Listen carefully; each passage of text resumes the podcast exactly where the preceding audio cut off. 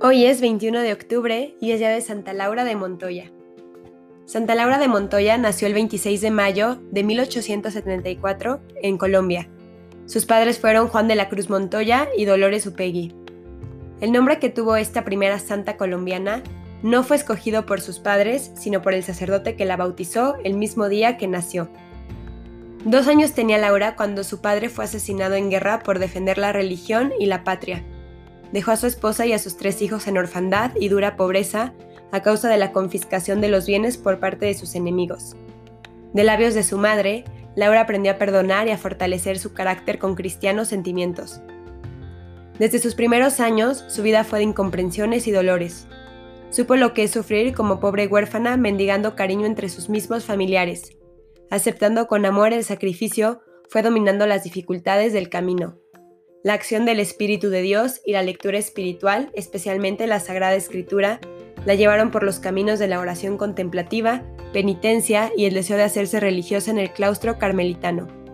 Tenía sed de Dios. Esta mujer admirable crece sin estudios por las dificultades de la pobreza a causa de su orfandad, hasta, hasta la edad de 16 años cuando ingresa en la normal de institutoras de Medellín para ser maestra elemental y de esta manera ganarse el sustento diario. Sin embargo, llega a ser una erudita en su tiempo, una pedagoga connotada, formadora de cristianas generaciones, gran escritora y mística profunda por su experiencia de oración contemplativa.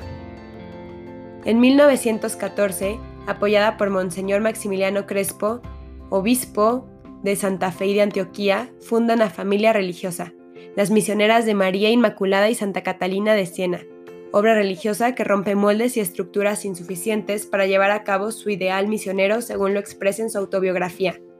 Necesitaba mujeres intrépidas, valientes, inflamadas en el amor de Dios, que pudieran asimilar su vida a la de los pobres habitantes de la selva para levantarlos hacia Dios. Concibe una comunidad diferente que se sale de los modelos existentes para realizar una misión liderada por mujeres y llevada a cabo en lugares selváticos e incomunicados por tal motivo, crea una congregación que se pone al nivel del indígena, del negro y marginado. Vive, comparte y trata de pensar como ellos.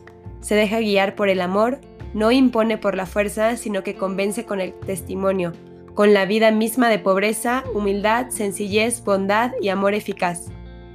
Desde enero de 1949, su salud empezó a decaer notoriamente, día tras día.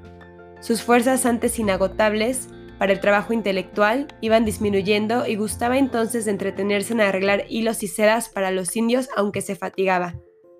En Semana Santa de 1949 le aparecieron en las piernas unos lamparones rojos que le causaban acervo dolor. A pesar de ello, asistió en cuanto pudo a los divinos oficios y reunió varias veces a la comunidad para platicarle de cosas del espíritu. El domingo de Pascua, que fue siempre para ella día de júbilo, lo pasó llena de decaimiento y de tristeza. Ella falleció en Medellín el 21 de octubre de 1949. Al morir, su congregación tenía 467 religiosas y 93 novicias. Ayudó a fundar 122 casas en donde se trabaja con 22 tribus en tres países, Colombia, Venezuela y Ecuador. Que todos busquemos siempre la evangelización, vivir por Cristo y nunca conformarnos con una vida llena de comodidades sino que por el contrario luchemos y entreguemos nuestra vida por llevar a Dios a todos. Amén. Santa Laura de Montoya, ruega por nosotros.